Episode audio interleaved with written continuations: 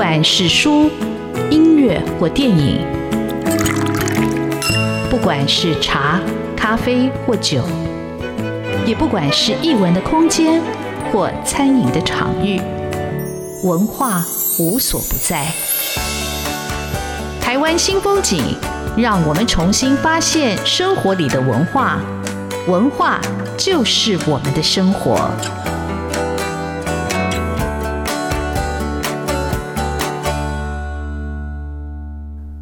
台湾新风景，我是主持人廖志峰。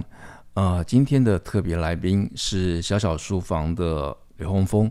呃，洪峰他在二零零六年开了一家独立书店，在永和，叫小小书房。我去过两三次，因为他不在我的生活路径，但是他其实是一个呃非常迷人的一个社区的一个文化的一个书房或者是一个据点。那我跟洪峰。认识很久了，但是其实从来没有好好的坐下来聊一聊。那今天促成这个聊天的机缘，第一个当然就是，哦，台湾新风景一直在介绍台湾努力工作的这些文化人、写作的人、开书店的人、开出版社的人。那当然，小小书房本来也就在我们的来宾邀请之列。但小小书房今年嗯做了一件事是我没有想过的，他出版了吴明益的小说《海丰酒店》。一出版就引起轰动。那吴明益的小说为什么会在小小书房出版？待会会请洪峰自己来讲。但今天特别想要请呃洪峰来跟听众朋友介绍一下他自己。他在开独立书店小小书房之前，他是从事什么样的工作？那是什么样的机缘？他开了这一家书店。这家书店已经成立，呃，这样子是。三年吗？十七年，十七年。我的数学不好，因为两千零六年到现在，非常的不容易，非常的辛苦。我们就请他也来分享这段心路历程。很高兴欢迎洪峰来上我们节目。洪峰好，志峰大哥好，各位听众朋友大家好。洪峰，我今天才知道你是念俄文系的，没关系。但是你在从莫斯科呃学生归国之后。你先去了一个跟我非常相关的那个地方，叫诚品书店。你能不能讲一下这段的一个历程？啊、其实刚回国的时候，我先是去了这个电视制作公司，可是我很快就发现电视产业跟我呃擅长的或是喜偏爱的一个操作模式不太一样。我比较喜欢长线的。然后呢，有一个就是比较能够缓慢累积效果。当然年轻的时候一开始都不知道。那呃，辗转后来就好读要要成立，那个时候还是我不晓得好读的读者有没有，或者是成品的会员有没有记忆，就是你们曾经收过报刊式的。呃，报刊的有，然后但是杂志的我有留几期。就是报刊的之后就是杂志，那个时候我接到任务就是要把报刊扩充成。就是杂志型的，一一开始的这个规划，所以呃，除了那时候已经有确定一位成品的同事要去好读上班之外，呃，也希望我能够推荐呃总编或主编。那因为我跟蒋慧先在破报的时候就认识，那那个时候就找了他，所以就是三个人后来就一起做了好读。那做大概一年半之后，我就觉得成品的环境有点太舒适了。就是我，就跟廖美丽说，我想要出去看看一下现实的世界，所以去了。那出去，当然在外面几年之后，后来也也又回去了网络书店，这样辗转。但我在开书店前的最后一份工作是在国际书展基金会。那无论如何，在这些工作里头，我觉得都有一个共通的倾向，就是说，它可能都跟文字有关，跟人有关，跟书有关，这样子。那在这么漫长大概十年的工作职场里头，其实后来开书店的一个最主要原因是我大概回国的第二年还是第三年开始，我在永和社大有开立。啊、就是文学相关的阅读课程。一开始只是去试试看，后来我发现说，哇，这些成人他们对于阅读小说文学其实非常具有热情的，而且他们的解析力都非常的好。我记得，呃，两千年的时候出版了吴贺的《余生》啊、麦田嘛。然后那个时候大家都说余生好难，因为好读要负责推荐。但我在社大的课程就选了这本书，结果到学期末的时候，我问同学。读过一轮的很多的作品，你你们最喜欢哪一本？结果他们通通都选了《余生》，让我非常的讶异。我对于成人阅读就非常感兴趣，对成人教育就非常的，嗯，我觉得让我印象非常的深刻。这也是后来促成书店的有读书会的一个很重要的原因，是因为哦，我觉得成人其实是缺乏这一块的这个入口。这样子，而且读书会真的要有有心的老师去带，才有可能长久的，或者是扎根在人这种荒芜的心田里头。那各位听众朋友，如果听到洪峰讲这一段，应该知道他就是一个充满了文化热情的人，才会有这样的勇气，开了一家独立书店，叫小小书房，屹立十七年啊，非常的不容易。呃，为什么叫小小书房？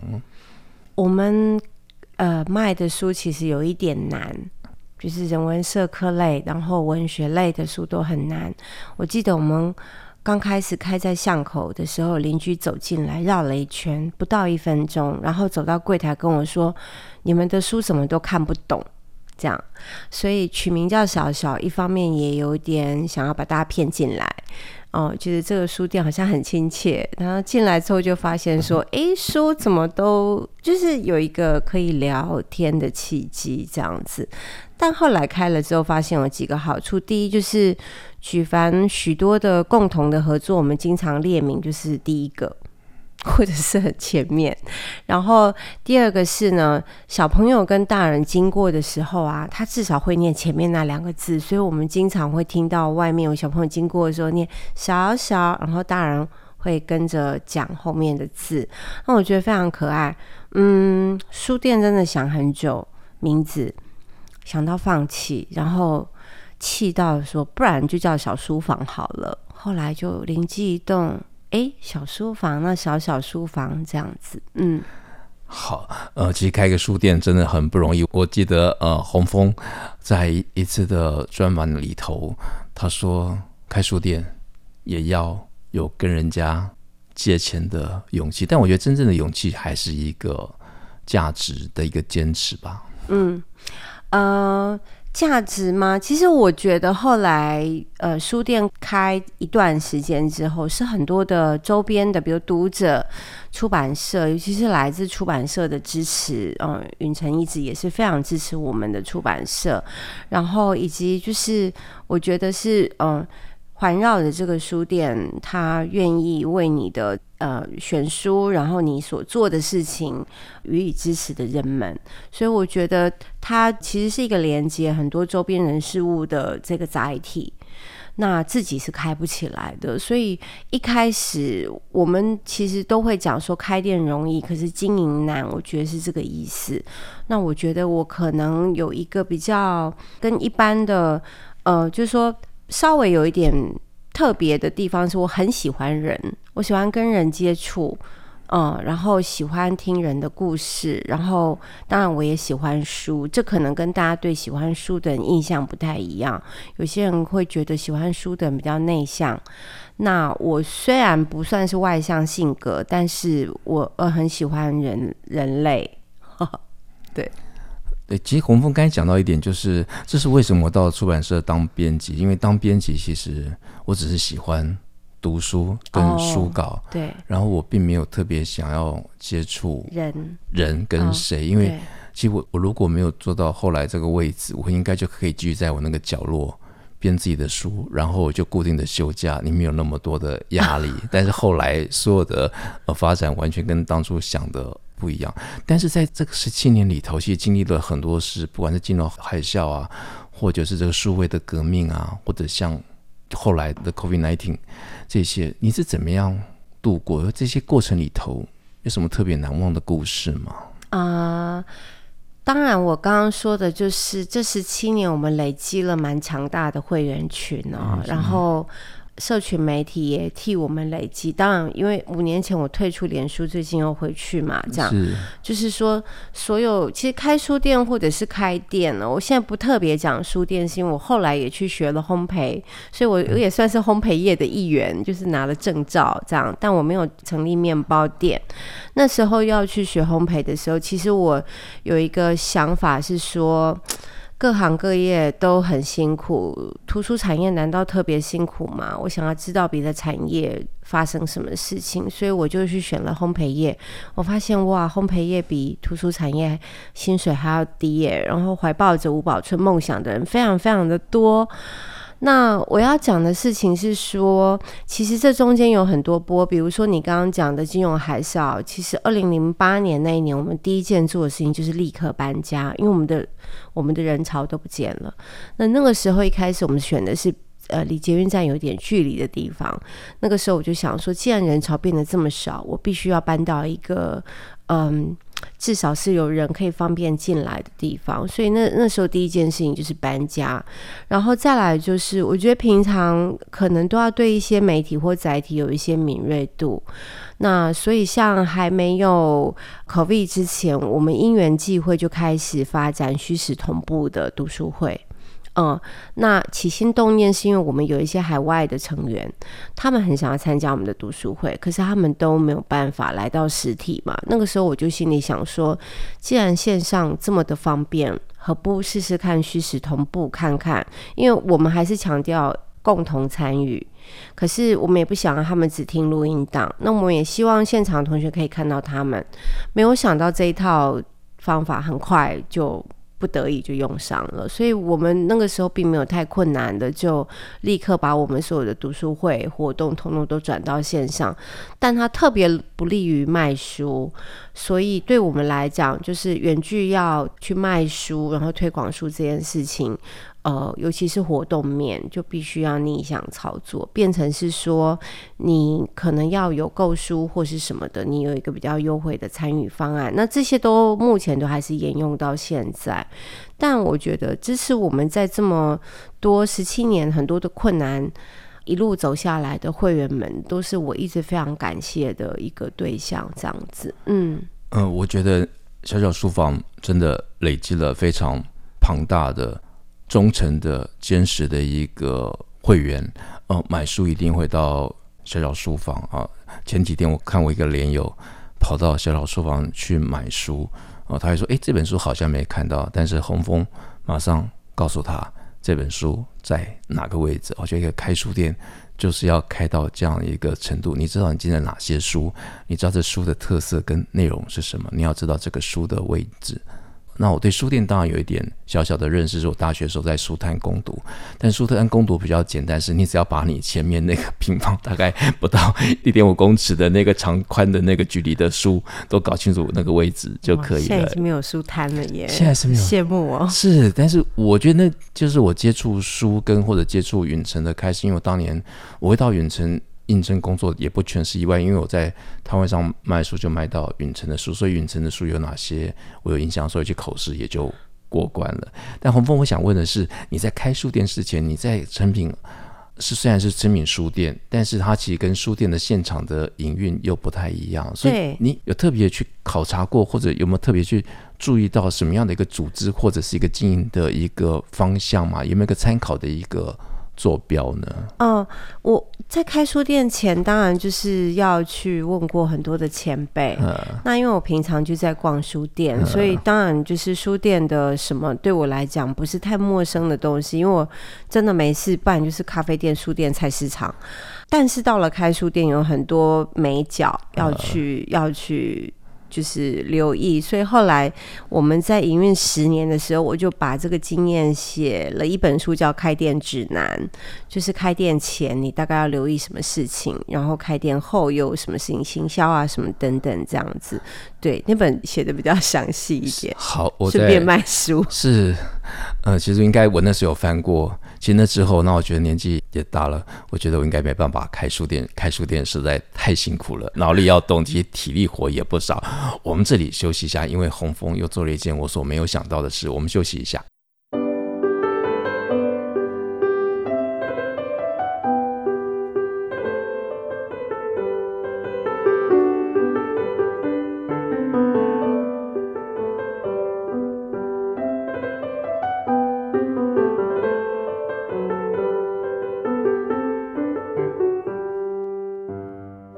台湾新风景现场邀请到小小书房的创办人店长洪峰来到现场跟听众朋友分享。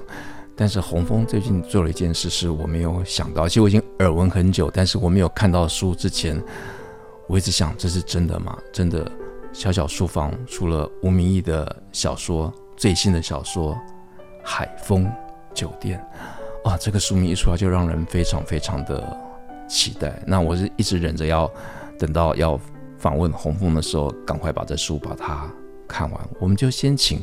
洪峰来讲一下，这是一个怎么样的一个过程？为什么吴咪的小说会在小小书房出版？但是行销又找了一个我认识的朋友瓦当来做行销，这是一个怎么样的一个团队的一个组成？OK。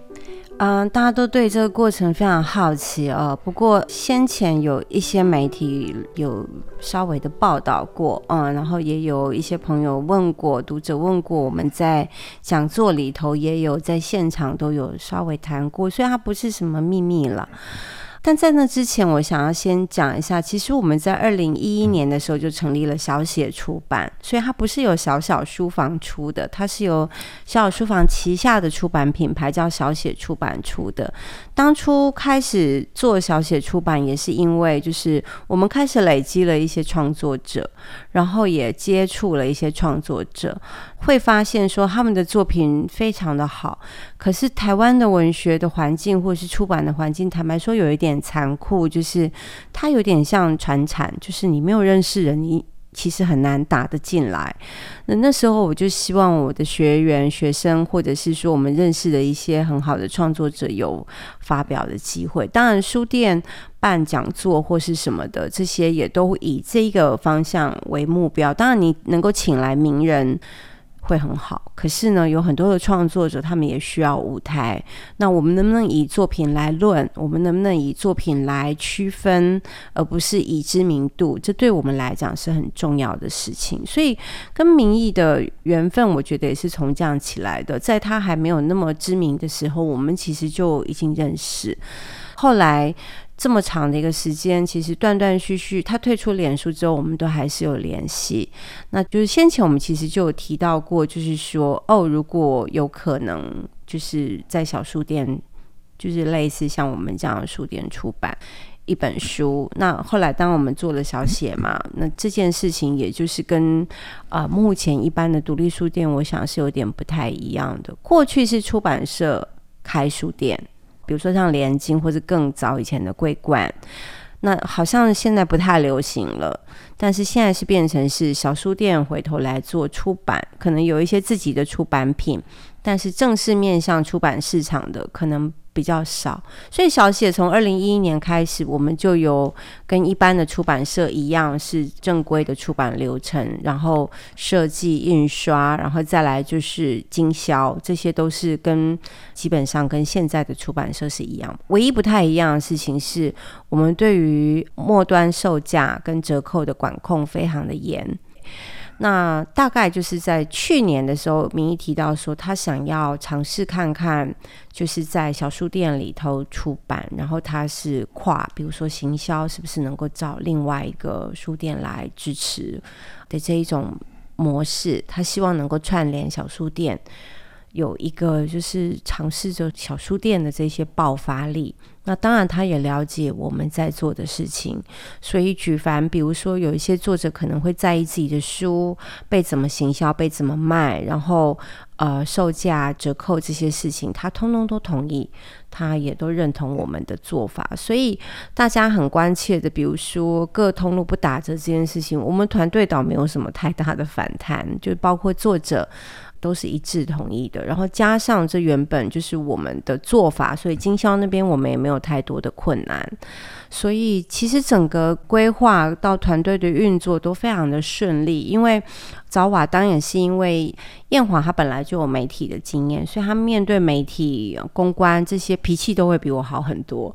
然后再来就是他也认识许多的媒体人，啊、如果有一些访问要去婉拒或是什么的，他也不是太困难。再来就是他是独立书店的这个合作的伙伴友善成员的这个理事，所以要去串联这些独立书店，也会比在外围的我们来的快速，所以整个的团队运作是很快就组织起来了。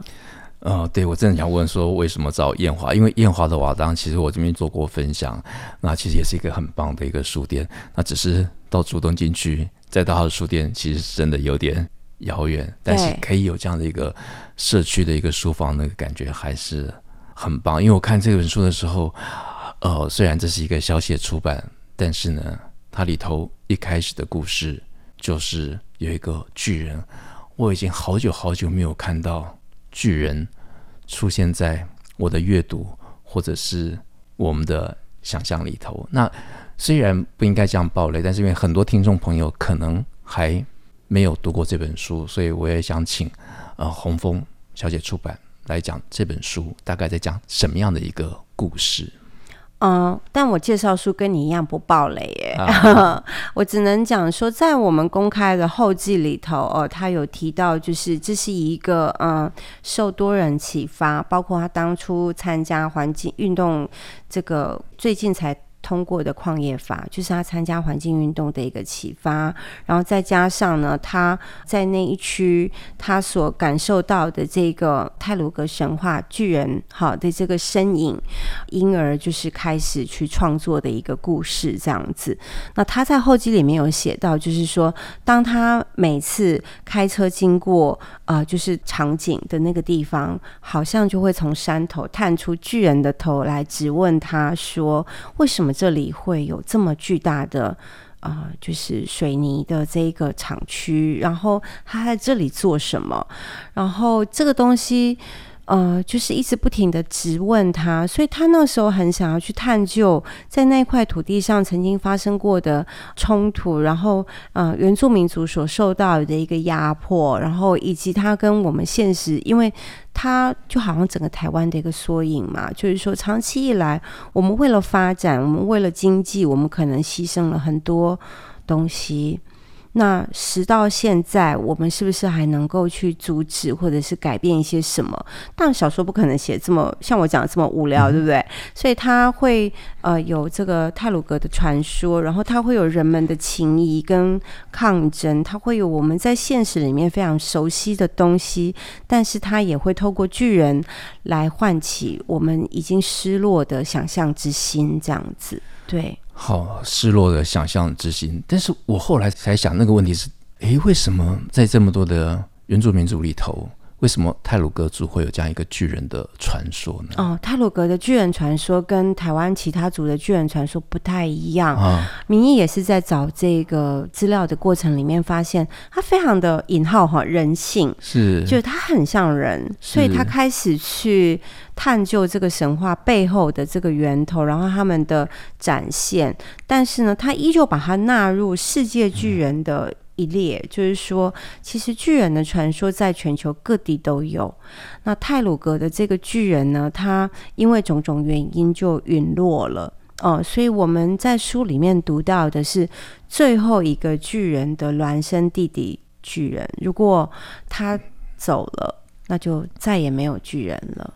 对，嗯，我自己在读的感觉啦，我一直觉得巨人是一个隐喻，而且他让我想到我很久以前读的庄子讲到混沌，对，就是每个人觉得，就是混沌朋友觉得这个混沌好可爱，但是没有五官，就每个人帮他开五官，当他把所有的五官都开完了，混沌就死了。哦、我看到这个觉得好悲伤，但是不晓得为什么我在读吴明义的这个小说的时候，突然。